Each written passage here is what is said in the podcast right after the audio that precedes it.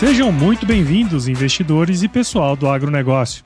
Esta é a série Panorama Econômico e o Agronegócio do podcast EcoAgro Talks, que é oferecido pela EcoAgro e é o resumo da reunião semanal do time da EcoAgro com o economista-chefe Antônio da Luz.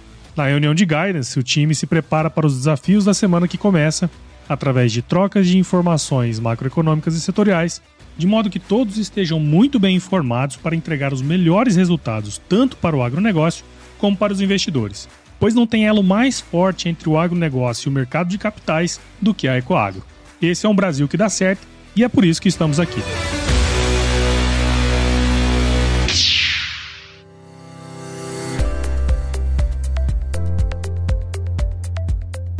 Olá, investidores, olá pessoal do agronegócio. Que bom, que bom tê-los conosco também nesta semana, ah, praticamente a última semana do ano, do dia 18 ao dia 22 de dezembro de 2023.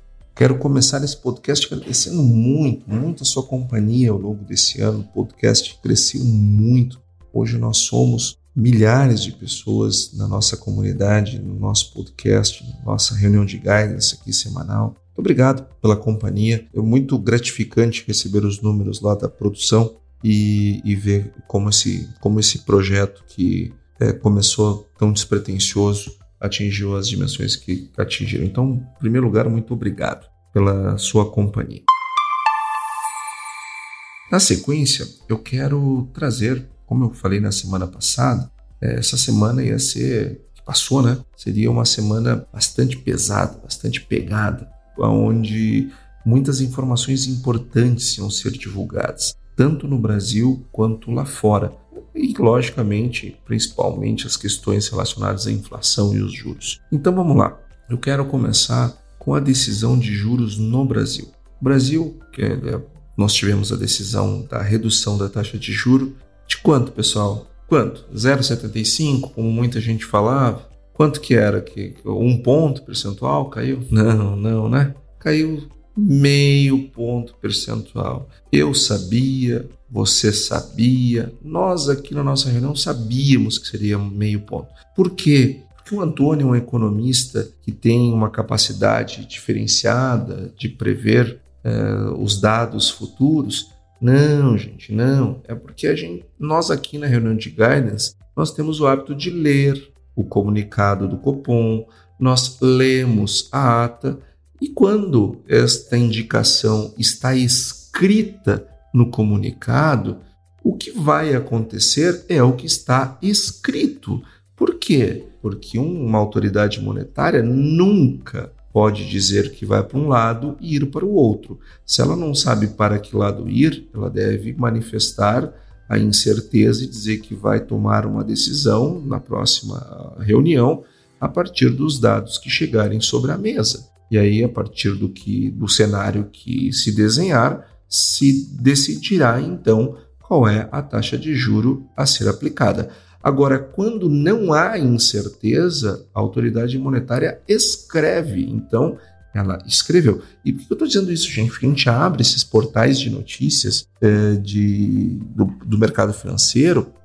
É impressionante a quantidade de, de coisas que são escritas é, por, e analisadas. A impressão que eu tenho, sinceramente, é que as pessoas não leem. É, essa é a sensação que eu tenho. Porque sugerir que vai ter uma, um, um corte diferente do que está escrito ou não conhece minimamente como funciona um comitê de política monetária, que eu duvido, ou a pessoa não leu. Eu prefiro acreditar então que ela não leu. E nós, como não cometemos esse problema, nós lemos o comunicado, saiu a decisão, meio por cento, exatamente o que uh, nós estávamos esperando, que estava escrito. E o que está escrito para o próximo comunicado? Para, aliás, para a próxima decisão, neste comunicado de agora, dessa semana que passou, a próxima reunião vai cair meio ponto percentual. Ou seja, não mudou nada a expectativa. Afinal de contas, no comunicado anterior e na ata anterior já falava nas próximas, no plural. Então, janeiro, que é a próxima decisão de política monetária, no final de janeiro, nós já esperávamos é, que fosse meio e o, e o, comitê confirmou com a renovação deste comunicado da, da, que foi emitido a partir da última reunião da semana. Então vamos lá. o que no comunicado de mais importante nós temos que saber aqui? Primeiro lugar, o Copom está trazendo, traz, ele traz aqui uma call para nós, falando da, do arrefecimento das taxas de juros dos prazos mais longos nos Estados Unidos. E o que isso quer dizer, tá? Ele está dizendo que o ambiente externo segue volátil, mas mostra-se menos adverso do que na semana anterior. Por quê? Pelo arrefecimento das taxas de juros de prazos mais longos. Lembra que os juros mais longos americanos, discutimos isso aqui mais de uma vez, eles estavam muito elevados. E quando isso acontece, sugere uma desconfiança muito grande com a economia americana. Com a queda dos juros de longo prazo, ah, isso indica uma maior confiança no desempenho da economia americana. Não significa que está bom, não significa que está ótimo, não significa que está espetacular, mas sim é, traz uma, um, um bônus de risco menor e isto é muito bom. Os bancos centrais das principais economias permanecem determinados em promover a convergência das taxas de inflação para suas metas em um ambiente marcado por pressões no mercado de trabalho. Sim, exatamente. Os bancos centrais, principalmente o da zona do euro, ele está determinado a, a, reduzir a inflação o mais rápido possível. Caminho esse que o Fed não está seguindo do, na, na mesma batida. Agora, os indicadores que mais estão colocando em dúvida o tempo de começar a baixar os juros é justamente o mercado de trabalho. Que, aliás, tivemos várias divulgações na semana que passou que eu vou trazer aqui em seguida. Vamos falar disso. Agora, o que eu quero trazer neste momento é o Copom está dizendo que o, o grande problema da convergência das taxas de inflação é, de fato, o mercado de trabalho. Ele diz que os, o, o, o, comitê ele avalia que o cenário segue exigindo cautela por parte dos países emergentes, cautela essa que eu concordo 100%. Já em relação ao cenário doméstico, o Copom diz que o conjunto de indicadores de atividade econômica segue consistente com o cenário de desaceleração da economia antecipado pelo Copom. Exatamente todos, não só o Copom, mas a maior parte dos economistas que acompanham o dia a dia da, da, dos indicadores é, já esperavam uma desaceleração bem forte no segundo semestre. Aqui tem vários episódios de reuniões de guidance semanais nossas, é, lá do, da primeira metade do ano e do início do ano em particular, dizendo isso. Olha, nós esperamos que o segundo semestre seja de enfraquecimento. E foi isso que aconteceu. É, estamos tendo essa desaceleração da economia. E a inflação cheia ao consumidor, conforme também esperado, manteve a trajetória de desinflação, com destaque para as medidas de inflação subjacentes, que se aproximam da meta para a inflação nas divulgações mais recentes. Exatamente, olha, a, a inflação entrou para dentro das bandas da meta e a inflação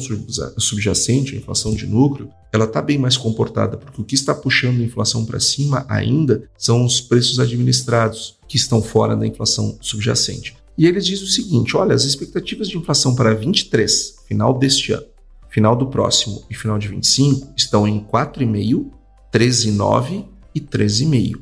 As projeções eh, já no, essas feitas pelo Copom, a, a, aliás, pelo Boletim Focus, aquele que inclusive nós participamos. Focus 4,5, 13,9, 13,5. Já as referências do Copom está em 4,6, 0,10 acima do Focus em 2023, 13,5 já 0,4 abaixo da, do, do, do para 24 e 3,203 abaixo do Focus em 2025. Então, o Copom está com uma, uma projeção mais alta para 23 e mais baixa para 24 e 25 em relação ao Focus. E eles diminuíram, diminuíram os cenários de risco. Lembram que eles vinham trabalhando sempre com três cenários de risco para cima ou para baixo, de mudança no cenário inflacionário? Pois bem, agora estão dois. E os fatores de risco é, de alta da inflação, da inflação sair do controle, nós é, perdermos o movimento de desinflação.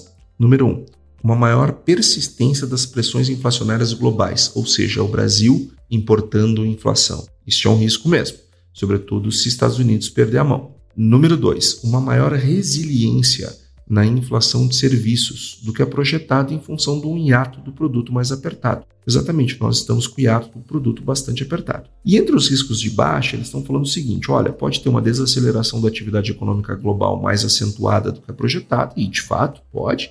é, uma recessão mais intensa. E o número dois, os impactos sincronizados dos apertos monetários mundo afora. Então, nós temos dois fatores de risco e não mais três. Isso sugere que o Copom está mais seguro do que está fazendo, porque o ambiente de incertezas está menor do que estava. E aí eles dizem o seguinte: olha, considerando então a evolução do processo de desinflação que está acontecendo, os cenários avaliados, o balanço de riscos e o amplo conjunto de informações disponíveis, o Copom decidiu reduzir a taxa básica de juro em quanto, pessoal? Em 0,75, como tinha gente dizendo, em 1%, como eu vi algumas pessoas falando, poucas vi, não, baixou meio por cento, como tinha escrito lá nos comunicados e atas anteriores. Então, a nossa Selic passou para 11,75 e eles dizem o seguinte: entende que essa decisão é compatível com a estratégia de convergência da inflação para o redor da meta ao longo do horizonte relevante, que inclui o ano de 24 e 25, sem prejuízo do seu objetivo fundamental de assegurar a estabilidade dos preços. Então, ele acredita que baixando a, a Selic dessa, desse modo, mantém a desinflação, segura uh, os preços e ela implica também na suavização das flutuações do nível de atividade econômica e fomento do pleno emprego. Bom, eles também dizem o seguinte: se confirmando o cenário esperado, os membros do comitê unanimemente, unanimemente antevêem redução de mesma magnitude nas próximas reuniões. Ou seja, o que, que eu devo esperar das próximas duas, pelo menos já que está no plural? Que caia 0,75, que caia 1? Não, gente, que caia meio, porque era uma decisão unânime. Todos os diretores entendem que estão antevendo uma redução de mesma magnitude e dizem que esse é o ritmo apropriado para manter a política monetária contracionista necessária para o processo desinflacionário. O comitê enfatiza que a magnitude total do ciclo de flexibilização ao longo do tempo dependerá da evolução da dinâmica inflacionária, em especial dos componentes mais sensíveis à política monetária e à atividade econômica, as expectativas da inflação, em particular daquelas de maior prazo, de suas projeções de inflação, do hiato do produto e do balanço de riscos, indicam todos os membros do comitê que o ritmo de redução nas próximas reuniões é meio. Então, quando você vê como vê aquelas uh, gente apostando em outras coisas do que isso que está escrito, você já sabe, né? A pessoa não, não dá bola porque a pessoa não, não lê uh, o que tem que ler, não olha os indicadores que tem que olhar, está chutando. Ecoagro, o elo entre o agronegócio e o mercado de capitais. E o IPCA, que o, o, a taxa de juros, justamente o objetivo dela é fazer com que o IPCA fique dentro do, da meta e do intervalo é, estabelecido pelo Conselho, Conselho Monetário. E a projeção do mercado média era 0,24. Você sabia que a nossa projeção era 0,28. E quanto é que veio? 0,28. Acertamos essa, esse IPCA ele veio um pouquinho acima da média, nós estávamos esperando justamente isso, é, pelo sinal do próprio IPCA 15 e também do IGPM, nós já estávamos esperando, veio 0,28 mesmo, e o resultado acumulado está em 4,68, ou seja, já está dentro das bandas, já está dentro da meta. O Brasil vai, o Banco Central brasileiro vai entregar a meta estipulada pelo Conselho Monetário neste ano. Entretanto, nós temos um, algumas, alguns dados que foram muito ruins para a nossa economia, a começar pelo dado do setor de serviços. O resultado de serviços referente uh, ao mês de outubro veio com uma queda de 0,6. E este resultado anualizado, o estado anual fica menos 0,4, ou seja, o setor de serviços já está no negativo. Isso é muito ruim, é lamentável. Já o varejo teve o resultado de outubro uma queda de 0,3%. E o resultado anual está em alta de 0,2, mas vem caindo. Ou seja, a chance das vendas no varejo terminarem o ano no negativo é, um, é, é muito grande, porque nós ainda temos novembro para entrar na conta e a Black Friday foi muito ruim, e nós temos dezembro que vai depender do Natal. Só que as vendas do Natal, elas não, elas, o sinal não tá bom porque eh, pela própria queda na Black Friday. Vamos torcer para que vire, mas o primeiro sinal não foi bom. É, então as vendas no varejo poderão fechar esse ano negativas. E o fluxo cambial estrangeiro, é, que eu quero chamar aqui a atenção do pessoal, olha só pessoal, fluxo o cambial ele está negativo, viu? Eu sei que nós tivemos recorde da bolsa esse, essa semana que passou. Cuidado, cuidado.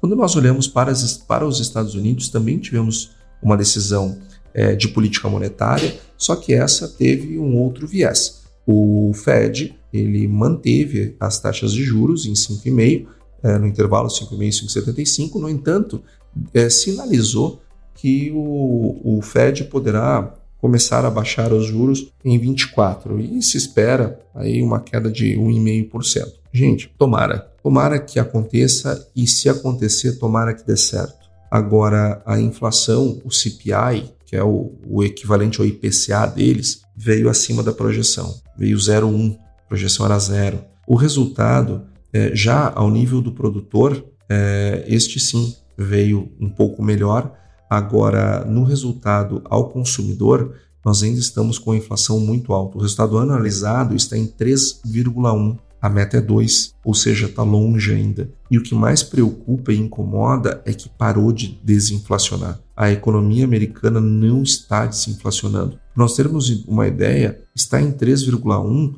e quando nós olhamos lá em julho, estava 3, ou seja, está mais alto do que estava em julho. Então não está havendo mais desinflação nos Estados Unidos. Era adequado que houvesse uma nova elevação dos juros para fazer essa convergência logo. E o núcleo da, da, do CPI nos Estados Unidos está em 4, ou seja, está muito longe e está estável já por três meses. Então, aqui também não estamos vendo uma desinflação no núcleo. E as expectativas de inflação continuam bastante elevadas, ou seja, Estados Unidos é, e sobre o mercado de trabalho, que o Copom tinha citado.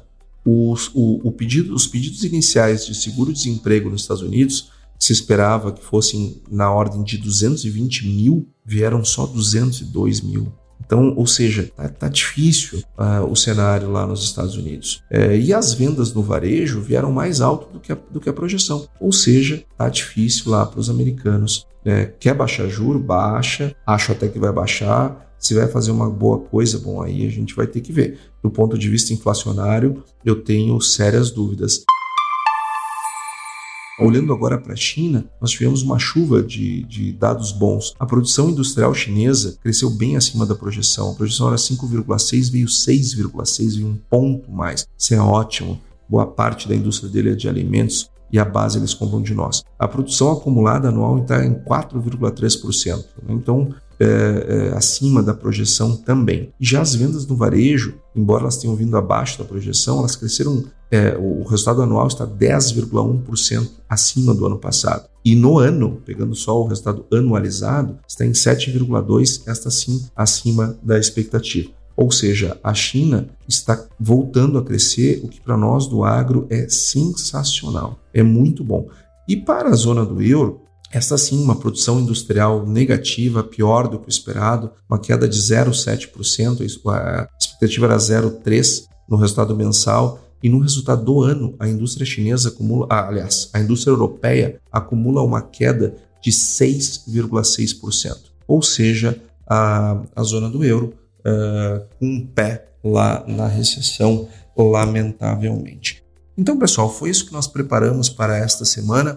Eu vou gravar um episódio especial sobre a safra agrícola brasileira, que deve ser divulgado na próxima semana. Falando, vai ser falando só de agro. Então, desejo a todos uma excelente semana, um feliz Natal com suas famílias, que tenham todos uma noite de paz, de amor, de união e até semana que vem. E aí, você gostou desse podcast? Se gostou, considere compartilhar este episódio com alguma pessoa que irá se beneficiar deste conteúdo e nos ajude a alcançar mais pessoas. O roteiro e apresentação deste episódio foi do economista-chefe da Ecoagro, Antônio da Luz, a produção do Agro Resenha e a edição do Senhor A. Saiba mais sobre a Ecoagro em www.ecoagro.agr.br. Ecoagro, o elo entre o agronegócio e o mercado de capitais.